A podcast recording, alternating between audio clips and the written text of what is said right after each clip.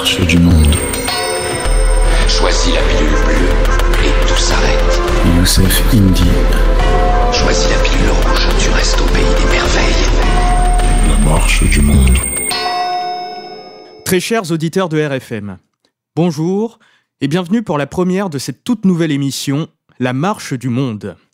Je suis Julien de RFM et je me trouve en compagnie de Youssef Indy qui sera l'intervenant principal de ce nouveau format d'émission. Bonjour Youssef. Bonjour Julien et bonjour à tous. Alors aujourd'hui pour cette première émission, nous allons parler de la question israélo-palestinienne et de son impact sur la réalité politique française. La question israélienne, Youssef, est-elle vraiment étrangère au combat nationaliste français? Très bonne question. En fait, il faut partir de la spécificité euh, d'Israël et, du sionisme qui est par définition euh, international. Si Israël était un État euh, comme les autres, avec ses propres conflits, ses intérêts, et surtout des conflits qui n'engagent que lui et, ses alliés qui partageraient également les, mêmes intérêts, on pourrait effectivement tenir ce discours euh, distancié en disant que la France n'a pas de rapport avec le conflit israélo-palestinien euh, dans une posture euh, de réel politique. Mais la réalité, c'est que Israël, les forces d'Israël, ne résident pas en son sein propre. Israël s'est constitué, d'abord le foyer national juif, grâce à l'influence d'une partie de sa diaspora, notamment euh, en, Occident, qui a alimenté le foyer national juif en, argent, euh, mais également euh, l'influence qu'exerçait cette diaspora, ces réseaux, ces lobbies sur les États-nations occidentales.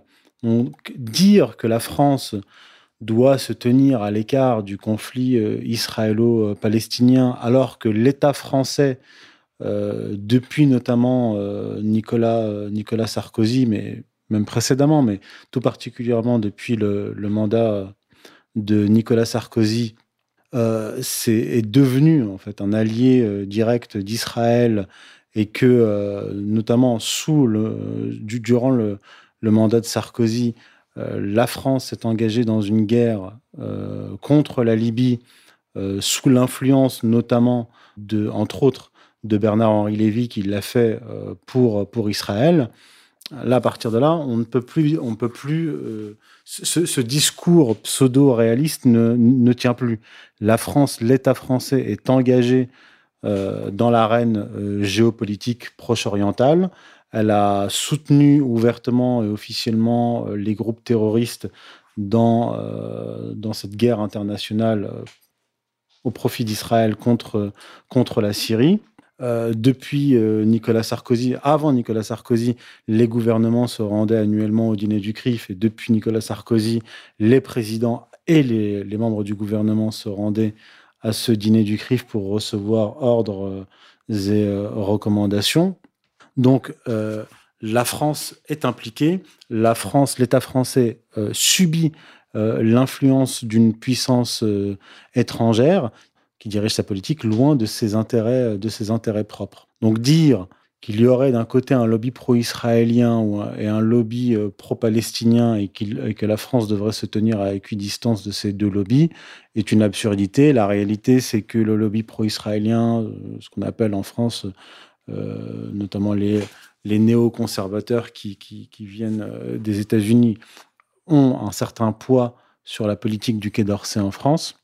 Euh, et, par conséquent, euh, euh, si on évacue l'existence du lobby pro-palestinien, effectivement, qui n'existe pas, et je ne vois pas, moi personnellement, l'influence d'un lobby pro-palestinien sur la politique étrangère française, la question qui doit se poser, c'est la France doit-elle continuer à suivre le lobby pro-israélien à défendre les intérêts d'Israël ou simplement défendre ses propres intérêts? C'est la question.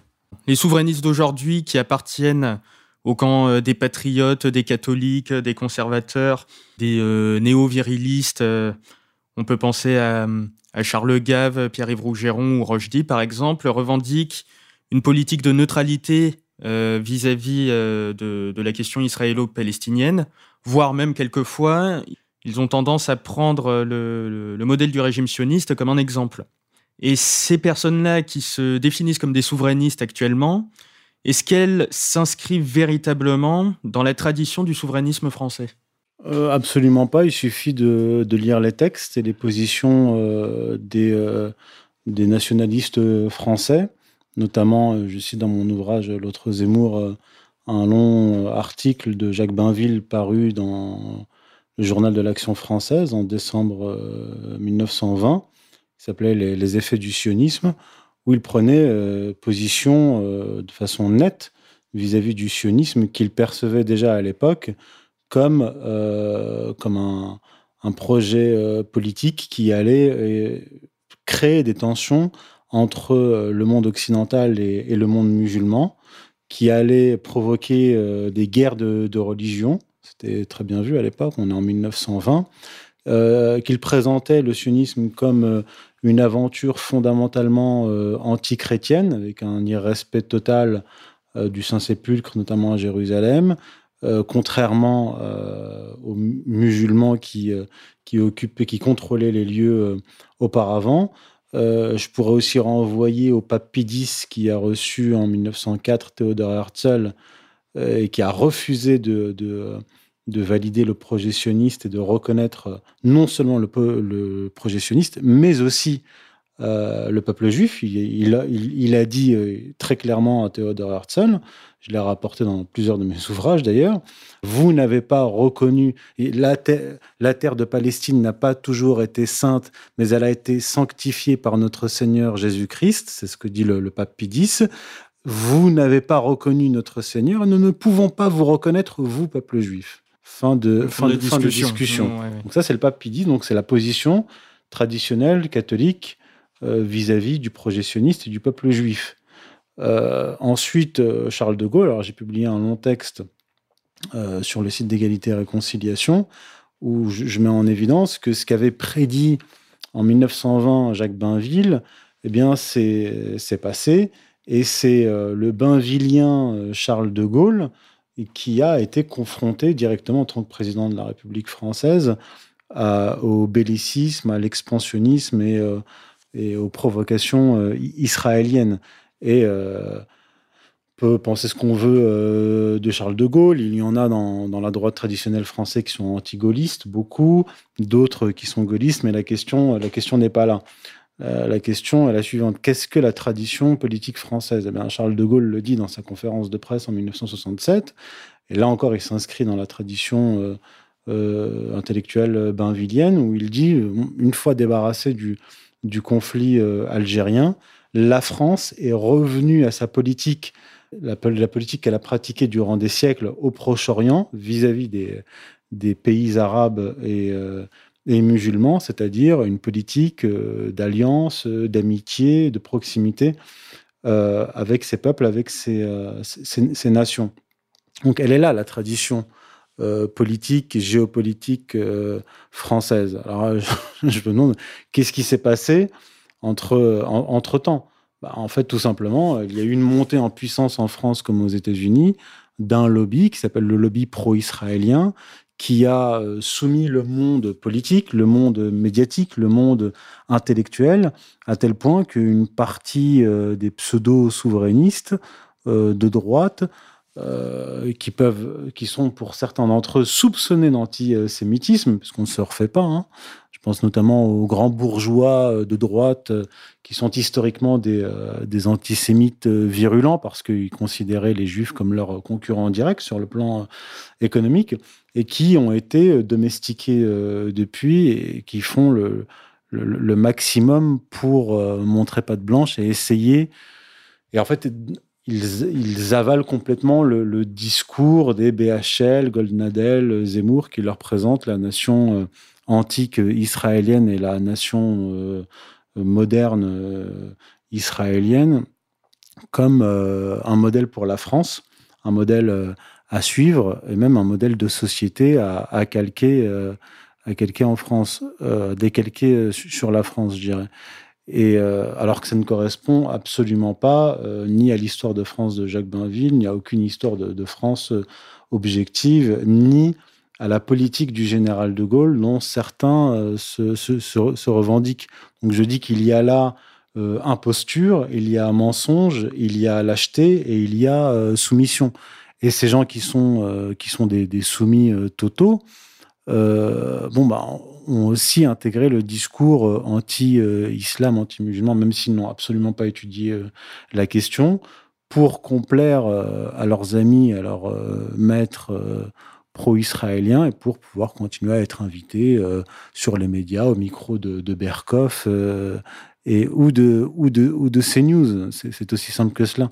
Euh, ils, sont, ils sont coupés. Alors moi, je n'appartiens pas à cette tradition, hein. je viens de l'extérieur. Mais je veux dire, c'est comme tous les sujets que je traite, j'essaie de les traiter de façon objective et, je m'en tiens aux faits aux faits historiques, aux textes que j'ai présentés dans mes livres, dans L'autre Zemmour, dans le texte publié sur égalité et réconciliation. Et cela, c'est indiscutable. Il a été publié déjà il y a quelques semaines maintenant, je crois il y a deux semaines. Et je n'ai reçu euh, aucune réponse, aucun contre-argument, euh, comme d'habitude.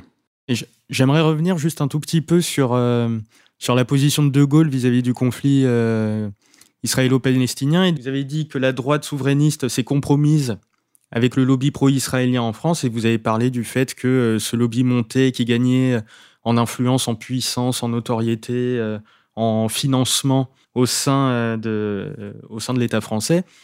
Est-ce que vous pensez que ce, rayonnement euh, du lobby pro-israélien en France est lié avec la chute de De Gaulle en 69 En 68. Alors, il y a eu l'épisode 67, quand le général De Gaulle avait prévenu les Israéliens en leur disant que si vous attaquez les premiers, vos ennemis dans la région, la France condamnera. C'est ce qu'il a fait, il a condamné. Quand il a senti le conflit venir, il a, comment dire, il a mis en place un, embargo sur les armes euh, qui a touché euh, Israël. Il a condamné euh, publiquement. Donc ça, c'était suite à la guerre de six jours. Oui, voilà. Ah, juste avant, pendant et après la, la, guerre, de, la guerre des six jours et euh, en indiquant bien que la Ve République, dont il était euh, le père, a pris ses distances avec l'État hébreu par rapport, en comparaison, à la Quatrième République, qui avait des liens très étroits avec l'État d'Israël, qui, avait euh, soutenu notamment en armes l'État d'Israël. Et le général de Gaulle était dans une politique en fait réaliste, c'est-à-dire on ne va pas entrer en guerre contre Israël, on va maintenir de bonnes relations diplomatiques, mais pas de lien euh, intime comme sous la, quatrième République. Il s'est passé ce qui s'est passé, c'est-à-dire en 68, un certain nombre d'éléments euh, pro-israéliens qui avaient participé notamment à la guerre de, de 67 étaient rentrés en France et ont organisé euh, mai 68 avec l'aide des services secrets israéliens, des services secrets aussi américains. Les Chinois aussi étaient, impliqués. Et le général tombe donc après, mai 68, notamment à cause de sa position euh, anti-israélienne en réalité en, 1967. Donc à partir de là, ça a été euh, bon. Les, Français ont quand même essayé de maintenir une politique euh, distante vis-à-vis d'Israël, notamment en 69, avec l'histoire de l'affaire des, frégates qui ont été volées d'ailleurs par, des espions organisé par les, services secrets euh, israéliens. Qu'est-ce que c'est l'affaire des frégates? En fait, la, France avait passé, donc dans, les années 60, je crois que c'était en 65, un contrat d'armement avec Israël. Elle devait lui, vendre, je crois, 12 frégates euh, non armées. Hein.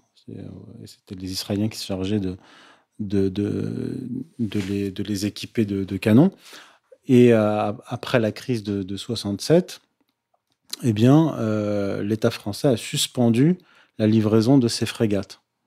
Euh, s'en est suivi une opération des services euh, secrets israéliens, c'est l'affaire des frégates de Cherbourg, en 69, où ils ont littéralement volé cinq frégates à la, France, et très certainement avec des complicités à l'intérieur de l'appareil d'État français. Voilà ce qui s'est fait. Donc il y a toujours eu en fait cette double tendance à la tête de, l'État français, une tendance souverainiste, euh, je dirais pas anti-israélienne, mais euh, israélo-sceptique euh, et éloignée d'Israël et plutôt pro, pro-arabe, parce que c'était dans les intérêts de la France. Hein. être proche d'une vingtaine de nations arabes et musulmanes, c'est plus cohérent que d'être proche d'une petite nation fraîchement créée, totalement artificielle, qui sème la pagaille dans la région. Tout comme ce serait l'intérêt des États-Unis. Tout comme ce serait les intérêts des États-Unis, mais entre les intérêts des États-Unis et les intérêts de la France et, le Proche-Orient, il y a le lobby pro-israélien, comme je le disais.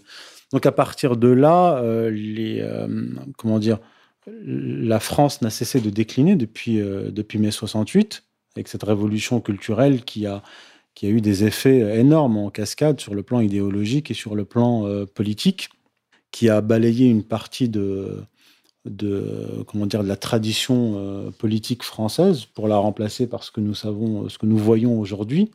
Mai 68 est une des, une des causes hein, de, de, de l'effondrement de l'État français actuel et de son intelligentsia.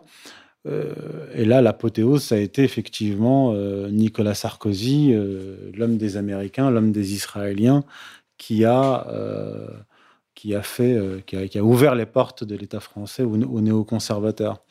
Et, depuis, l'appareil d'État français est en partie une colonie, une colonie israélienne.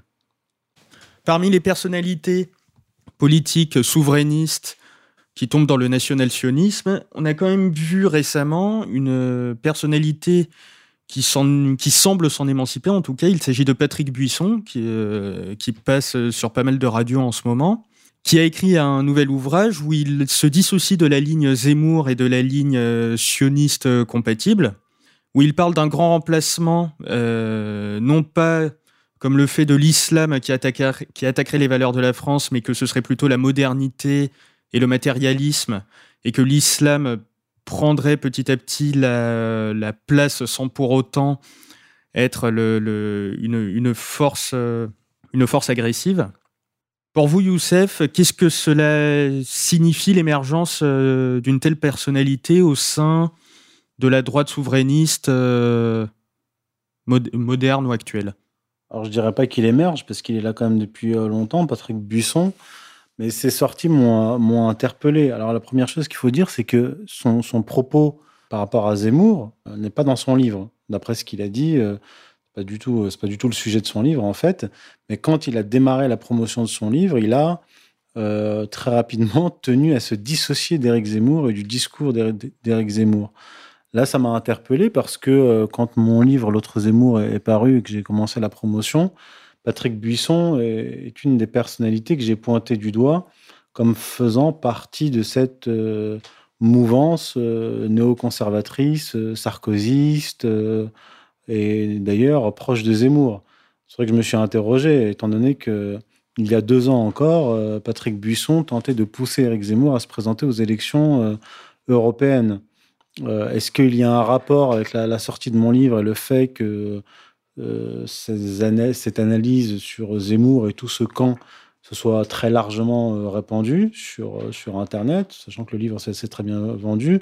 Est-ce que c'est un rapport avec le fait que je l'ai pointé du doigt comme, comme faisant partie intégrante de ce dispositif? Est-ce qu'il a tenu à s'en dissocier pour cette raison? Est-ce que il y a un calcul politique de sa part? Est-ce qu'il constate que cette stratégie euh, pro-israélienne, discours de guerre civile, ne peut conduire qu'à euh, l'effacement de la France. Et il ne veut pas, peut-être pas y participer. je pense que c'est quelqu'un de, cynique, mais qui doit quand même, au fond, euh, aimer, son pays. Il a quand même, faut pas oublier, qu'il s'est mis au service de, Nicolas Sarkozy, et pas qu'un peu. Hein. Il est devenu son conseiller, je crois, en 2005, jusqu'au début de la campagne de 2012. Donc, euh, il a accompagné avant son mandat, pendant son mandat et euh, après son premier mandat. Premier et dernier mandat, d'ailleurs. Euh, alors, je, pense que, que Patrick Buisson, à un moment donné, il a dit quelque chose d'intéressant. Il a dit Je, m'oppose à cette ligne promue par, Zemmour. Il parle de ces gens qui, ont, qui parlent avec gourmandise de, de, guerre civile. Et bien sûr, qu'il pense à Zemmour et à tout le reste de de la clique. Et il dit euh, notre camp ne pourra jamais gagner euh, des élections présidentielles avec un tel euh, discours, un discours de guerre civile. Parce que, comme il le dit, il le dit à raison, les Français ne vont pas voter pour quelqu'un qui leur propose comme projet la guerre civile.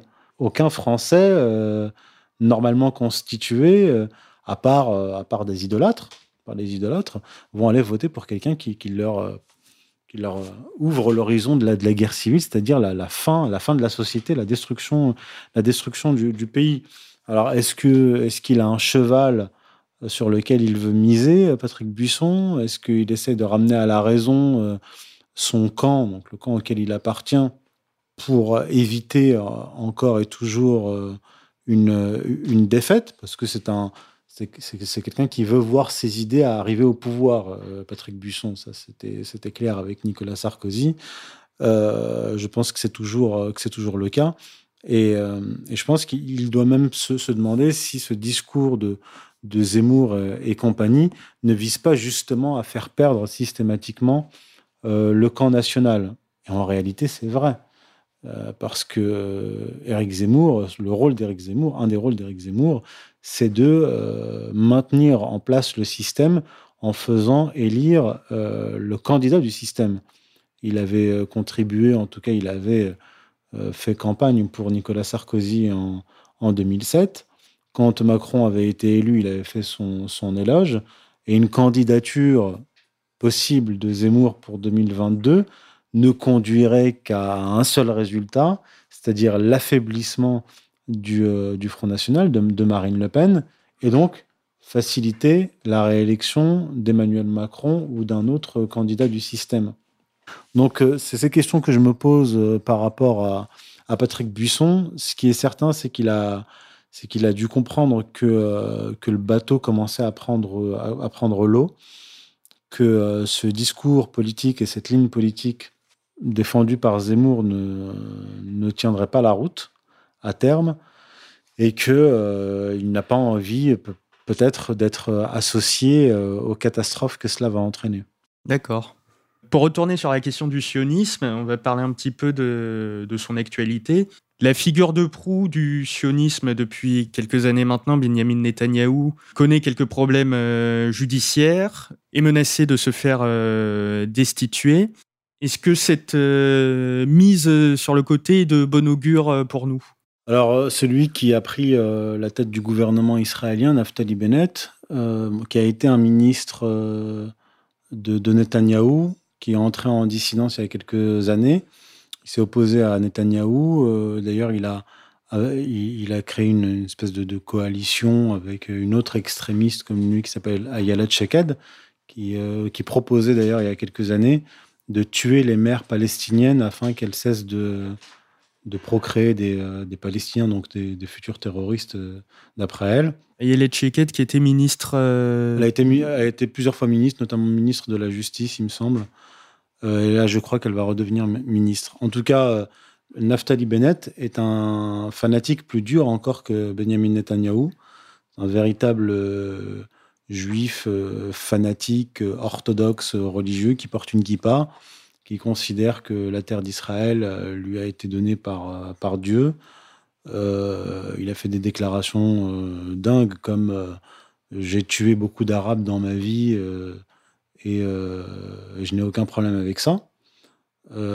notamment parce qu'il était dans, dans l'armée israélienne quand, quand Saal a attaqué le, Liban. Et là, il a, il a, pris une initiative qui a coûté la vie à 100 ou 150 euh, civils euh, libanais, qui a massacré, hommes, femmes et enfants.